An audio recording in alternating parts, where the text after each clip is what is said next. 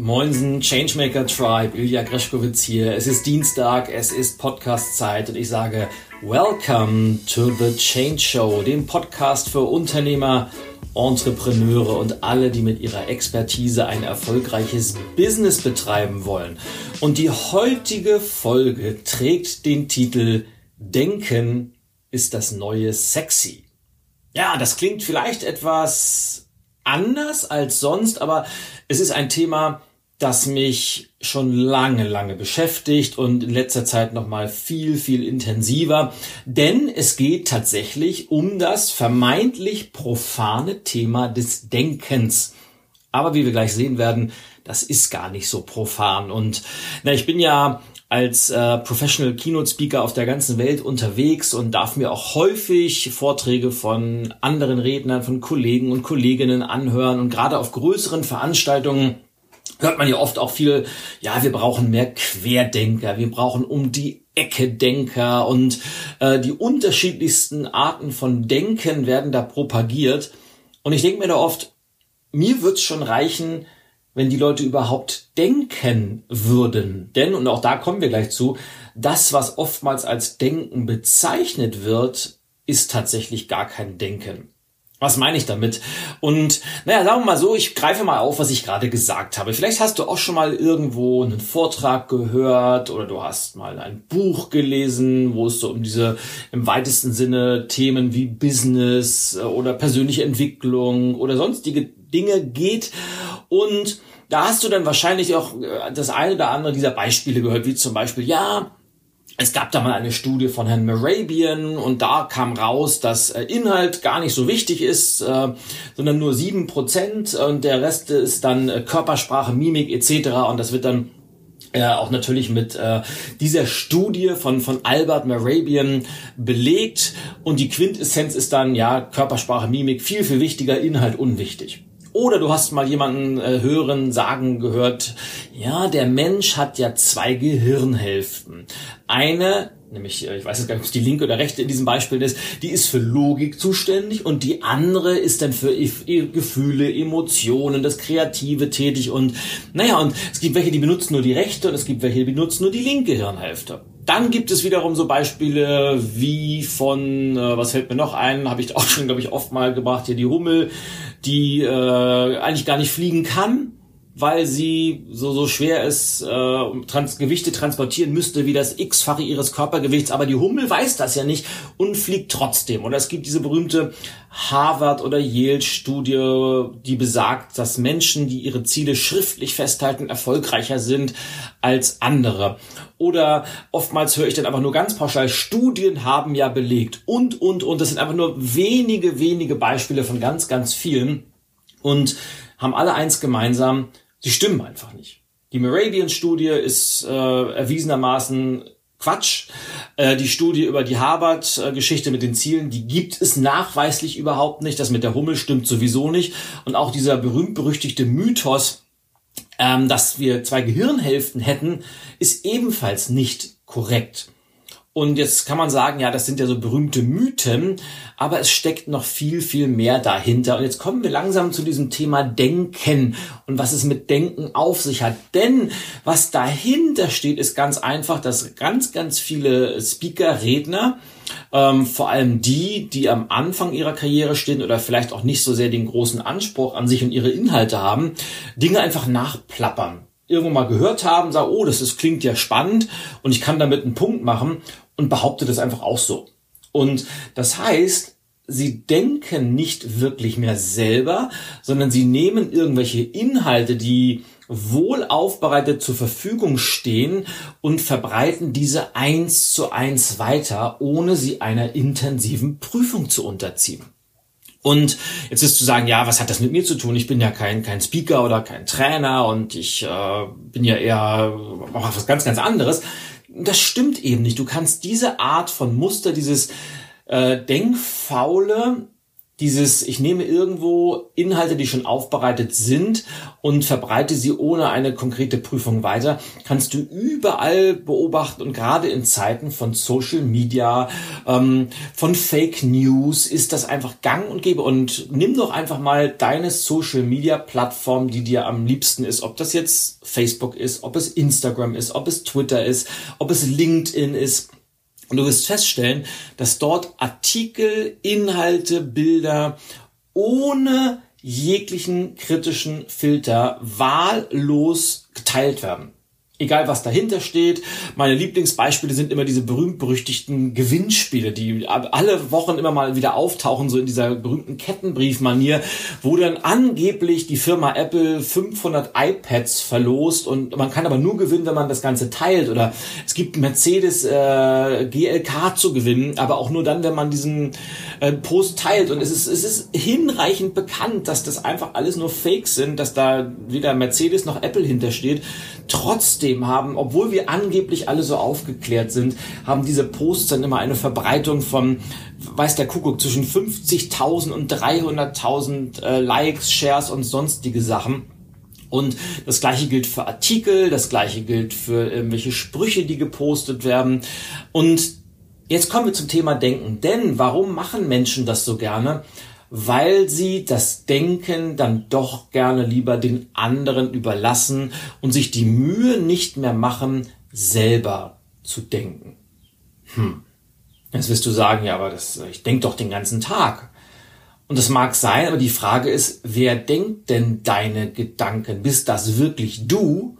Oder übernimmst du die Denkmuster, übernimmst du die Denkinhalte von anderen oder verfällst du auch diesem nehmen wir es mal diesem Morabian-Syndrom, dass du einfach aufbereitete, äh, aufbereitete Inhalte einfach ungefiltert übernimmst und die dann irgendwann auch zu deinen eigenen Gedanken, zu deinen eigenen Botschaften oder zu deinen eigenen Ideen gehören, ohne dass du das kritisch überprüft hast. Denn genau das ist ja Denken, dass man Informationen nimmt, diese kritisch überprüft und dann entweder weiter nutzt, verwirft oder weiterentwickelt. Das sind ja so diese drei Möglichkeiten.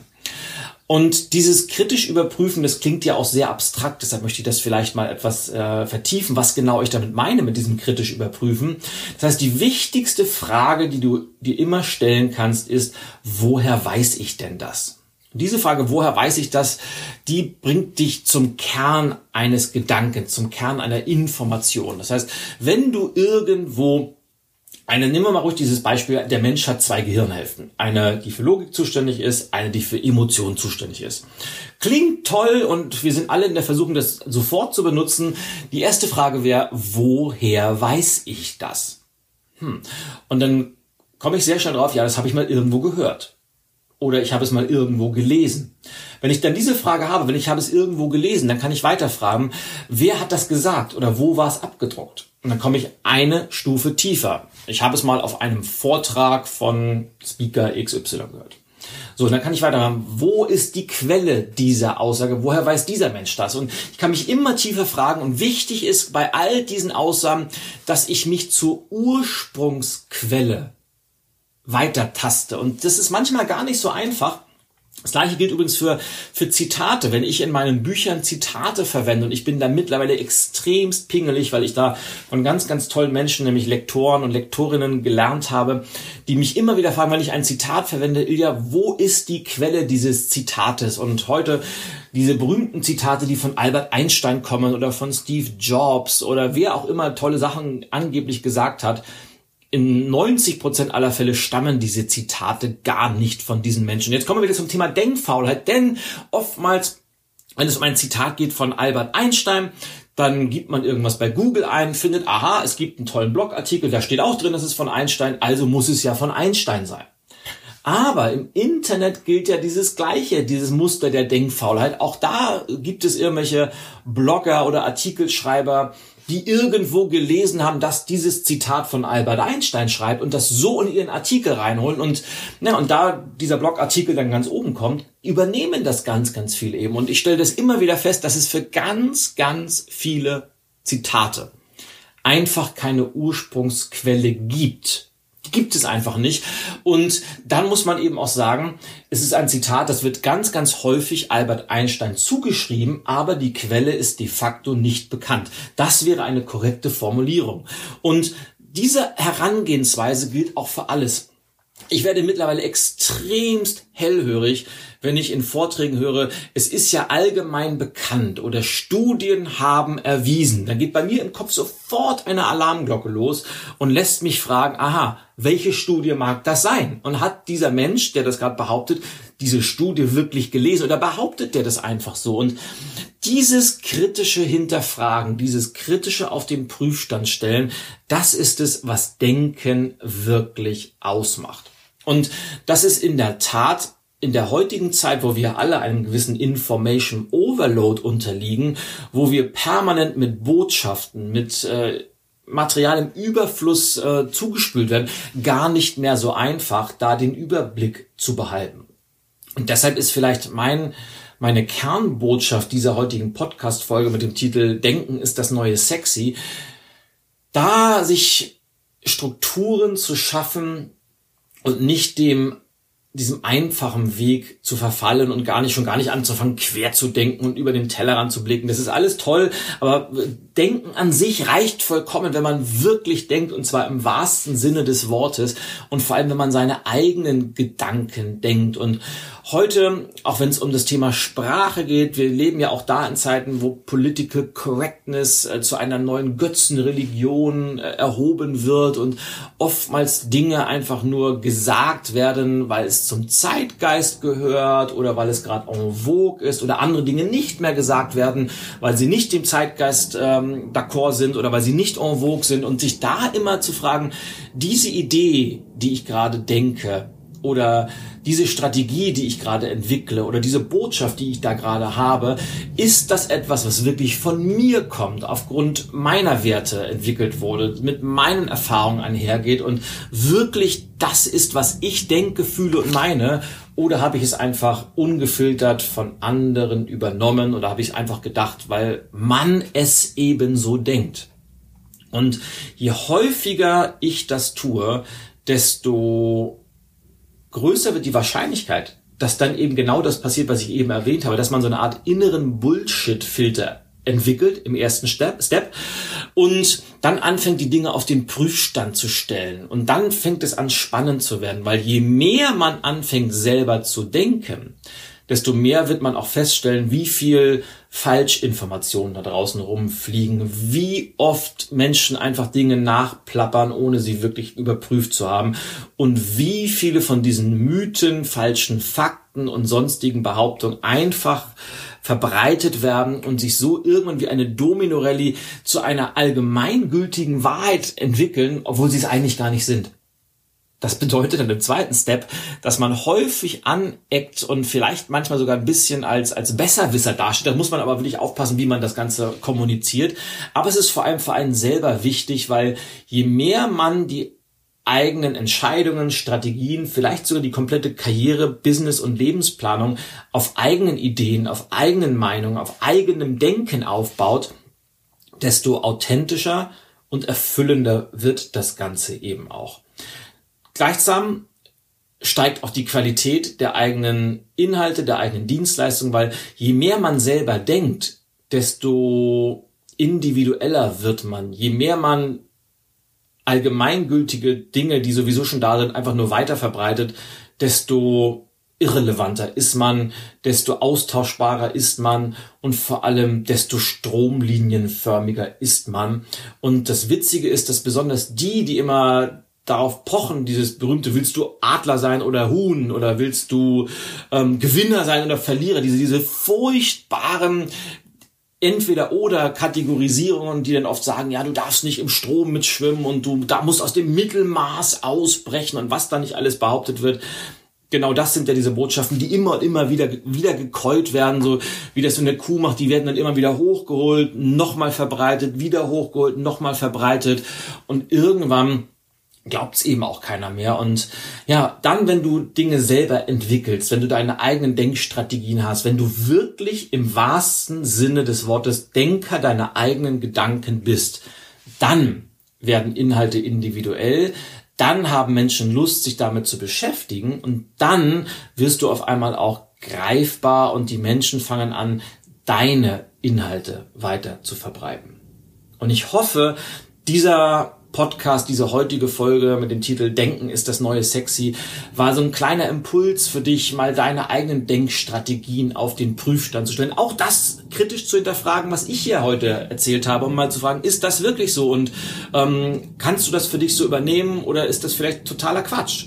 Wenn du das für dich rausbekommst, wunderbar. Mir ist wichtig, dich so ein bisschen herauszufordern, zu kitzeln, dein Denken nicht anderen Menschen zu überlassen, weil du bist ja du und du hast deine eigenen Werte, du hast deine eigenen Prinzipien, du hast deine eigenen Erfahrungen gemacht und genau auf diesen sollte auch dein Denken basieren. Im Zweifelsfall frag dich immer, woher weiß ich das? Geh tiefer und tiefer und tiefer. Wenn es um Fakten geht, immer zur Quelle. Woher kommt das? Und äh, ist es nur eine Meinung oder lässt sich das Ganze anhand von Studien oder von Experimenten oder sonstigen nachweislich belegbaren Zahlen, Daten, Fakten auch nachweisen? Das ist ganz, ganz wichtig, weil die meisten argumentieren immer aufgrund von irgendwelchen Meinungen, die eventuell unter bestimmten Rahmenbedingungen funktionieren könnten, aber allgemein eben auch nicht gültig sind. Wenn das für dich spannend ist, dann fang an, dieses Denken zu kultivieren, schmeiß die Denkfaulheit über Bord und werde der Denker deiner eigenen Gedanken. Und wenn das erfolgreich ist, dann lass es mich gerne wissen. Schreibt mich gerne an. Ich habe mich übrigens wieder riesig gefreut über die vielen, vielen Direct Messages, vor allem über LinkedIn oder auch Instagram, äh, über Podcast-Folgen, die euch gefallen haben. Das freut mich riesig. Macht das gerne weiter. Wo wir schon dabei sind, hinterlasst mir auch sehr gerne eine kurze Rezension oder ein, ein 5-Sterne-Review auf iTunes, damit sich die Change Show und die Inhalte immer weiter verbreiten. Hoffentlich natürlich nach der heutigen Folge auch kritisch hinterfragt werden. Ganz, ganz wichtig. Aber spread the word und äh, teilt diesen Podcast, teilt die Inhalte mit Menschen, wo ihr sagt, wow, das ist vielleicht auch was für die, weil das macht mich happy und ich denke und hoffe natürlich auch, dass die Inhalte nicht nur für dich wertvoll sind, sondern auch für ganz, ganz viele andere Menschen da draußen und gute Dinge wollen ja auch geteilt werden. Deshalb im Vorfeld dafür herzlichen Dank. Und ansonsten viel Spaß beim kritischen Denken, viel Spaß beim Denken und wir hören uns in der nächsten Woche wieder in der Change Show. Ich wünsche dir eine erfolgreiche Zeit. Bis dahin sage Au ja, dein Ilja und Greschkowitz ist für heute over and out.